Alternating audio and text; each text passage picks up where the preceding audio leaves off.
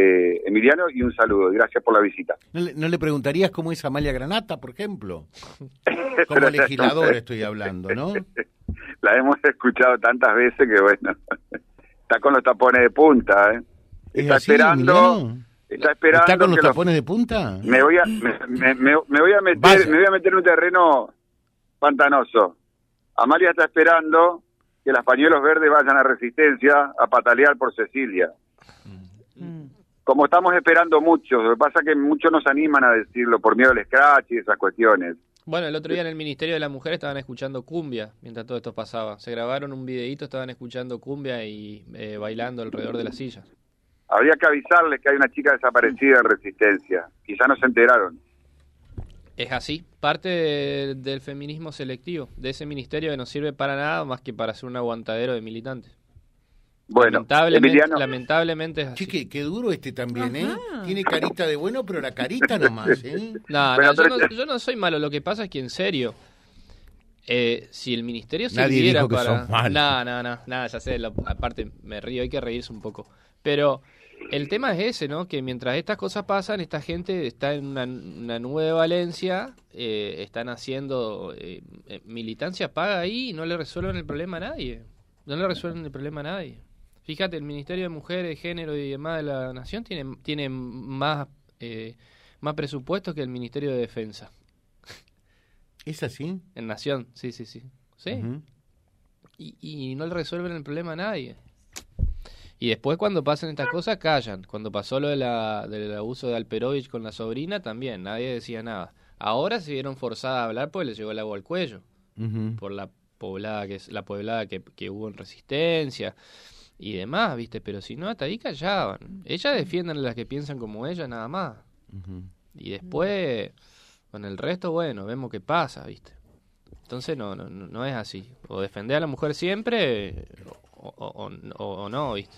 El destino de Silvio está en Barrio Nuevo, que también es una situación preocupante. Emiliano, el compromiso de la tercera vía, ¿eh? yo a todos los candidatos a legisladores le digo el compromiso Sí. de la tercera vía. ¿eh? Sí, Eh, no y sé en si estás de esto, acuerdo con en ese esto a proceso, fuer de pero- ser sincero, eh, hay que decir que eh, en, en la gestión anterior, eh, Marcón, me acuerdo que el ministro de Sí. Infraestructura, eh, habían trabajado bastante eh, a- al respecto y, y no se avanzó absolutamente nada eh, y es una necesidad cada vez más imperiosa. Uno ve eh, horas pico eh, y, y el nexo, el vínculo vial con Avellaneda es muy complicado, ¿no? sí, aparte hay que hay que pensar ya la a, a Reconquista de Avellaneda como una región metropolitana. Sí, sí. O sea, son inescindibles una de la otra. Hay gente que trabaja acá y vive allá y viceversa. Eh, el tema del tránsito en la ruta en la ruta eh, nacional 11 eh, hay, hay que hay que darle bueno una nueva infraestructura a esto, ¿no? O sea, y hay que ponerse de acuerdo. Yo sé que en algunos momentos había que uno quería que la vía sea por el este, otros querían que la vía sea por el oeste, pero bueno, viste, hay que hay que salir un poquito ahí de, de ese chiquitaje de, de ver qué le conviene más a cada ciudad y pensar lo que le conviene más a la región. Bueno, claro, lo, lo- lo correcto, eh, lo que se había pensado en su momento y proyectado era una avenida circunvalar, como ocurre en las grandes ciudades, que termine eh, allí más o menos eh, pasando lo que es el puesto de gendarmería, un poquitito eh, más hacia el norte todavía, que era donde se iba a empalmar con el puente que uniese el norte de Santa Fe con el sur de Corrientes, ¿no? Sí, bueno, que también quedó ahí en veremos, pero a ver, por lo menos, que eso requiere de un acuerdo también interprovincial, por lo menos hagamos lo que es la tercera vía en Reconquista Sí, y Avellaneda. Después lo del puente, ojalá se ojalá se dé, porque sería un, un boom económico, comercial y también educativo para, para seguir construyendo el, el, el polo, gran polo educativo que es Reconquista, ¿no? Ahora en, en, en, estas, en estos años, pero bueno, por lo menos sí, yo creo que eso es una deuda pendiente que vamos a tener los legisladores a partir del 10 de diciembre y también el próximo gobierno. Estamos hablando con Emiliano Peralta.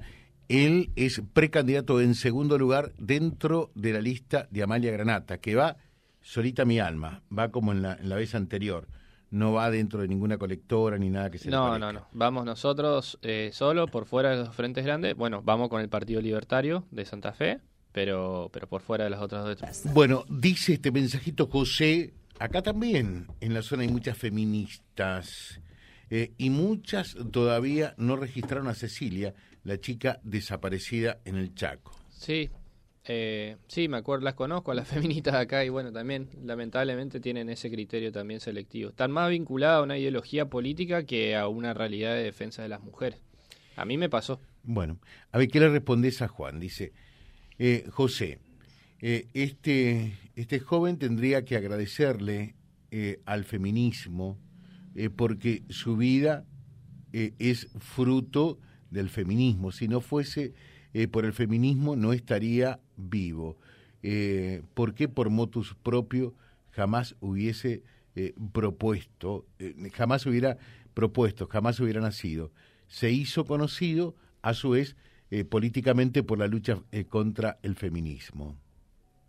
Yo no le tengo que agradecer nada al feminismo de que esté vivo, mucho menos. Le tengo que agradecer estoy vivo a Dios y a mis viejos. Y a mi mamá que cuando tenía tres meses de embarazo se tuvo que quedar cuatro meses en cama porque si no me perdía. Así que al feminismo no, no tengo que agradecer nada. Políticamente yo em, em, emergí sí, con la lucha de las dos vías, pero no, el feminismo no tengo que elegir absolutamente nada. Cero, contrario. Ojalá no estuviese el feminismo, ojalá. Si no tuviesen esto, probablemente eh, nosotros tendríamos no tendríamos que dar las luchas que hoy estamos dando y que muchas veces son contra la corriente, pero no agradecerle nada.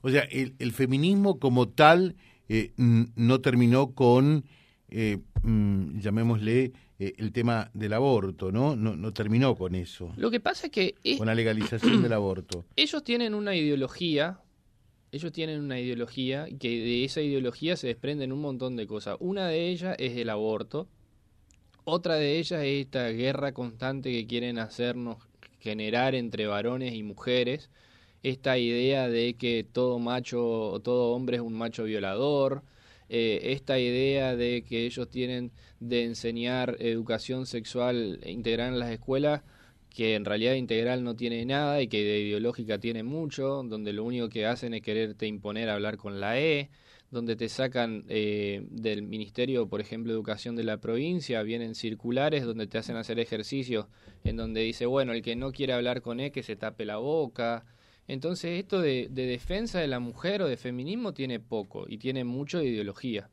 Fíjate, otra de las cosas que el feminismo nuevo, este extremo de ahora hace, eh, defiende la participación de las personas trans en los deportes, por ejemplo. Entonces, ¿qué pasa y está pasando en, en, todos los lugares? Tener una persona trans que compite con mujeres, biológicamente, la mujer, a ver, vos autopercibite como quiera, a mí me da igual pero biológicamente son distintos, ¿entendés? Entonces vos decís defender a la mujer, pero defender la participación de personas trans en el deporte de mujeres y las chicas no ganan nunca. Porque es así. En, Estados Unidos, por ejemplo, los, organizadores de los comités preolímpicos y demás tuvieron que decir, muchachos, bueno, cada uno corresponde a su género eh, biológico, a su, a su sexo biológico. Entonces, no es que el feminismo sea lo del aborto, más toda una ideología que ellas tienen, parten de una preconcepción de que hay una guerra entre el hombre, entre el varón y la mujer. Y la verdad es que esta idea de guerra entre varón y la mujer no es más que una manifestación de ese pensamiento de izquierda, marxista, de que el conflicto es el motor de la historia. Y nosotros no entendemos que el conflicto es el motor de la historia. Perdón, eh, ¿entendés que, que en mucho del, del feminismo eh, se moviliza a partir de una concepción política, ideológica, marxista? Por supuesto, claramente. El feminismo que, que, está dando vuelta hoy es, es un feminismo emergente del marxismo cultural. Te reitero, el marxismo cultural veía cuál era el motor de la historia, decían ellos, el conflicto o la lucha de clases. Bueno, las feministas creen que el conflicto o la lucha es entre los sexos. Nosotros no creemos eso. Nosotros creemos que así como no hay clases, sino unicidad de hombres y mujeres, acá lo mismo. Estamos hablando con Emiliano Peralta eh, en la mañana, cuántos temas, y, vos sabes una cosa, ¿no? Eh. Algo ocurre. Desapercibido no pasás. ¿Por qué me están, No, no, no, no, ah. de los dos lados, ¿eh? De los dos lados. Pero lo que tiene Emiliano siempre, que desapercibido no pasa. Bueno, le ves cara de buenito, pero por lo visto no es tan buenito así, ¿eh? Señora, ¿cómo le va? Buen día. Hola, José, buen día. Le escuchamos, a ver. Sí, no, yo le había mandado unos videitos para que vean que el lunes yo participé de las marchas por Cecilia en Resistencia Usted estuvo en Resistencia. ¿Se fue de acá, de la zona Resistencia? Sí, sí, sí. ¿Y qué pasó? fue, por motos, perdón, ¿fue por motos propios usted personalmente, individualmente, en familia o, forma parte de algún colectivo? No, no, no, fui a participar de la marcha, fuimos eh, a pasar el día esta corriente y a la hora de la marcha, que era las cuatro y media de la tarde, nos, nos volvimos a participar de la marcha. Porque la verdad que así como participé de otros casos que me tocó vivir de cerca cuando pasó lo de Fernando, justamente llegaba esa madrugada a Villa Gesell y también vi y lo viví y siempre que puedo participo. Este año iba a ir a la el día que se leía la sentencia, pero la verdad que no pude. Pero hay que apoyar a, estas provincias que están pasando por por, por estas situaciones que son horribles. eh, estuve hace unos días en el feriado largo en la provincia de Salta y el feriado del 25 de mayo fue donde también vi todas las marchas que había y los docentes que estaban en la plaza ahí enfrente de la casa eh, ahí el cabildo digamos que también protestaban pacíficamente todos los días había alguna manifestación ahí en la Plaza Central. Y son los mismos docentes que están en Jujuy eh, protestando pacíficamente, porque también los vimos. Pero la verdad que sea un gobierno, sea el otro, es más de lo mismo, digamos. como que se... no sé cómo explicar. O sea, aquellos docentes allá eh, son docentes de, de profesión protesteros, podríamos decir, piqueteros porque estaban protestando en forma pacífica, porque cobran una miseria realmente. Allá. No sé si usted hace mucho que no va al norte, pero yo voy todos los años y es siempre lo mismo, viven en la miseria. Y más lejos, este fin de semana estaba un grupito de chicos vendiendo ollas ahí en la plaza y hablábamos de eso, de que ellos salen de ahí y ven lo que lo que el resto del país gana, digamos, como un sueldo y se mm. asombra porque ellos viven con dos pesos y salen a reclamar y pasa lo que pasa, digamos. te, pregunto, pero yendo, yendo acá, eh, está Emiliano Peralta con nosotros. ¿Qué, qué, le dirías? ¿Compartís lo que él estaba señalando? ¿Viste eh, eh, algunos algún movimiento de, reconquista apoyando no, porque, a, la familia de Cecilia? A eso aludía. No, porque precisamente la mamá de Cecilia como que no quiere saber nada de la, de la política, no quiere que se mezcle la política con con el reclamo de justicia de ellos. Lo único que quiere es que el poder político eh, y, el judicial se pongan las pilas, se pongan a trabajar, porque junto con la mamá de Cecilia eh, había un montón de mamás que reclamaban por justicia, por gente, usted no tiene ni la idea, o no sé si sabe, la cantidad de gente desaparecida que hay en el Chaco, eh, la gente que, las chicas violadas, abusadas. A, ver, esperamos un ratito. Desaparecidos. Esperamos un ratito ahí, por favor porque eh, eh, acá Emiliano está diciendo, sí, sí, sí, ¿vos sabías que había más gente desaparecida y mujeres violadas en el Chaco? A ver, me enteré con esto, buen, buen día antes que nada a la, oyente, eh, me enteré con esto, estuve siguiendo el tema de las, de las marchas y hubo un testimonio en TN también de una señora que planteaba esto, que ella tenía un caso de una, no me acuerdo si era una familiar, creo que era una sobrina que también estaba desaparecida y ella denunciaba connivencia o complicidad del poder político. Ella decía que el poder judicial en el Chaco está absolutamente, o no absolutamente, pero muy, muy cooptado por el, por el poder político y que bueno, y que ahora esto, digamos, de lo de Cecilia como que se destapó una olla grande, pero que, pero que el poder judicial en el Chaco estaba muy complicado, con mucha influencia del poder, del poder político y que venía ya desde hace años, desde hace muchos años. Yo no tenía conocimiento de esto, me enteré obviamente con esto, pero pero asiento porque sí, se escuchaban y los testimonios eran muchos. Había muchas mamás de víctimas eh, de otros casos que estaban también pidiendo justicia. Y como que vieron, o sea, la mamá de Cecilia ahora una persona que fuerte, para mí es una persona instruida, que tiene, eh, no sé de dónde saca la fuerza que saca, pero esa gente por ahí no tiene voz, son gente humilde, eh, entonces como que todas la buscaron y estaban apoyándola y acompañándola ahí, y todos tomaban el micrófono y contaban su historia, la verdad que es terrible lo que cuentan. Es más, eh, ahí mismo en la marcha decían de que había gente infiltrada del gobierno sacando fotos para ver quién está, quién no, que eh, todo es algo horrible lo que pasa. Y yo sé que no es solamente eh, en el Chaco, hay muchas provincias que están en la misma situación. Eh, bueno, la verdad que bueno, es lamentable. ¿Te acordás que en Formosa eh, también había salido que las mujeres tenían que ir a parir al bosque? al bosque nativo, las mujeres de las comunidades de los pueblos originarios, porque si no, eh, les robaban los bebés. Y eso, eso se hizo Bueno, eso es lo que nos contaba, nos contaba un chico conocido ahí, abogado, que no sé ahora bien porque no me recuerdo, pero me contó que estos días encontraron 15 personas en un campo que tenían tipo así en situación de esclavitud, digamos, eh, sin documentos, los tenían encerrados y porque como por ahí no consiguen quién vaya a trabajar, es que los captan, los llevan, les sacan los documentos. Estamos como en los países, uno tiene que lo ve en Netflix, pero estamos parecidos. Mm. Eh, horrible. La verdad es que horrible. Te dejamos un saludo, ¿eh? Gracias, José. Chao, chao. Chao, chao. Chao. Eh, oyente que se... Hay muchos mensajes, pero remito a este. Dice José, en Barrio Nuevo, no hay que ir muy lejos, acá estamos cansados ya y no podemos salir del barrio ni siquiera para ser mandados. El asesino del santafesino, persona que falleció, en diciembre pasado, anda armado como si nada. Eh, que la justicia lo requise eh, a todos eh, porque esto es una selva y se agarran permanentemente. Preguntale a tu invitado ¿Qué se puede hacer con respecto a este tema? Hay que hacer urgente una reforma del Código de Procedimiento Penal. ¿Eso es a nivel provincial o nacional? Provincial. Provincial. Sí. ¿Se puede? Sí, obviamente se puede y nosotros lo tenemos en agenda.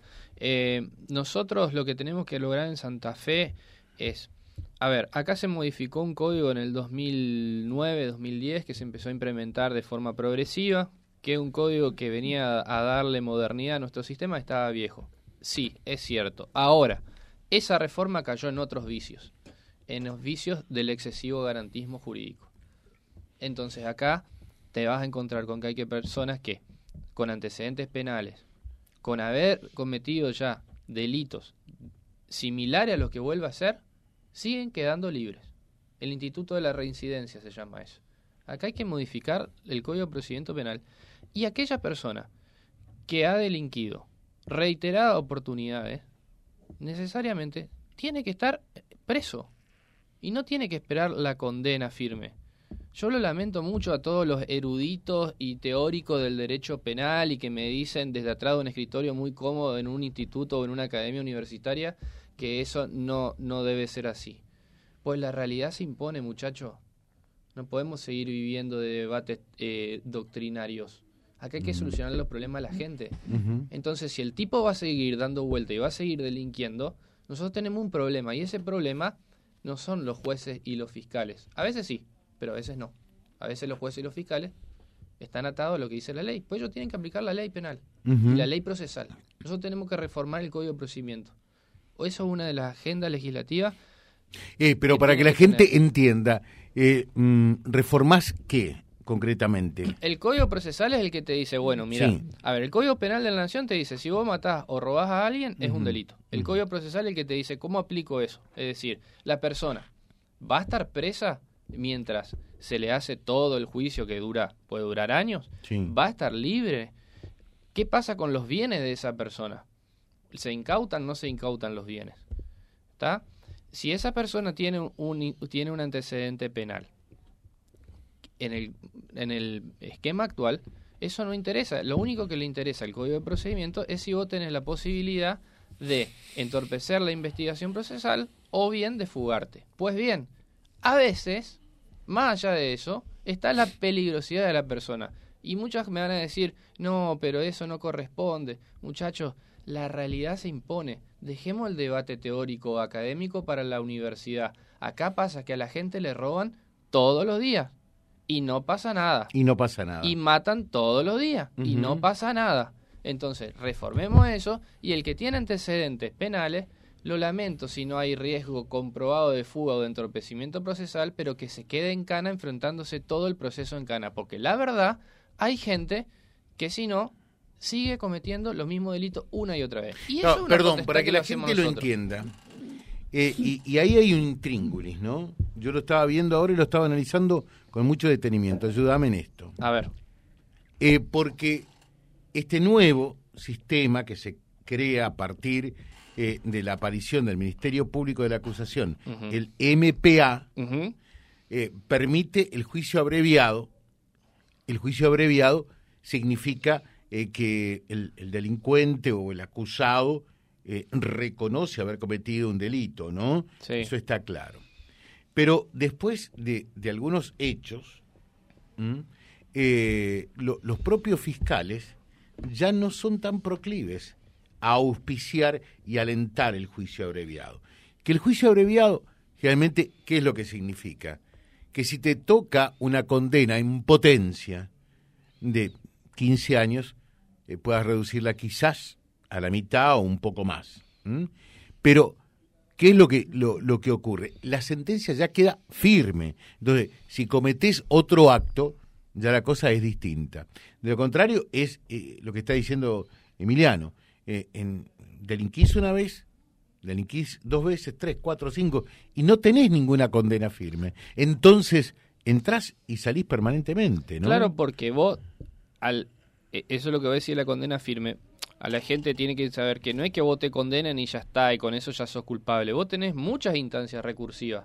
Entonces, vos recurrís ante este tribunal, ante el otro, y hasta que no quede ningún organismo, esto es como, perdón la analogía futbolera, pero como cuando Angelici quería ir al TAS, no sé, quería ir hasta el tribunal de Marte. Bueno, acá hasta que la persona no va hasta el último tribunal, no queda condenada y por tanto no se la considera reincidente. Sin embargo, sigue acumulando procesos penales y sigue trabajando. Igual tocaste un buen tema, el tema del procedimiento abreviado. Es para revisarlo, José. ¿eh? Hay ciertos delitos donde vos no podés hacer un procedimiento abreviado. Abuso sexual. Abuso sexual no debería ir. No, no, no, no, no, no podés. Son delitos aberrantes y además pones en situaciones de disparidad a, los, que, los que hacen el delito, o sea, porque el, procedimiento abreviado te requiere también que vos hagas una reparación integral a la víctima del daño. Entonces, si vos podés hacer la reparación, te beneficias con un abreviado. Ahora, si sos pobre y no podés reparar a la víctima, no tenés derecho al abreviado. Es raro. Es raro. Es raro. Eh, te dejo por hoy, pero eh, otro día eh, vamos a estar acá, total no nos escucha absolutamente nadie, ¿no? No. No. Entonces, eh, la próxima vez, porque ellos van con una lista a diputados, tienen concejales también en Reconquista. Sí, Silvina Vicentini y Juan Pifrecín de Avellaneda. En Avellaneda. Pero le vamos a preguntar a quién va a votar para el Ejecutivo. Ningún problema. Pero para, antes, eh, otra cosita. el lunes y martes va a estar Amalia acá. Me imagino que la la queréis entrevistar. Sí, cómo no. ¿Te imaginas bien? Ah, ¿Eh? bueno, capaz que ella te responde. ¿Sí? Sí, todo. Ah, te vas tirando la pelota para No, yo te respondo ningún ¿eh? problema, pero no va a comparar lo que, lo que pesa la opinión de ella y la mía. ¿Por qué? ¿Por qué?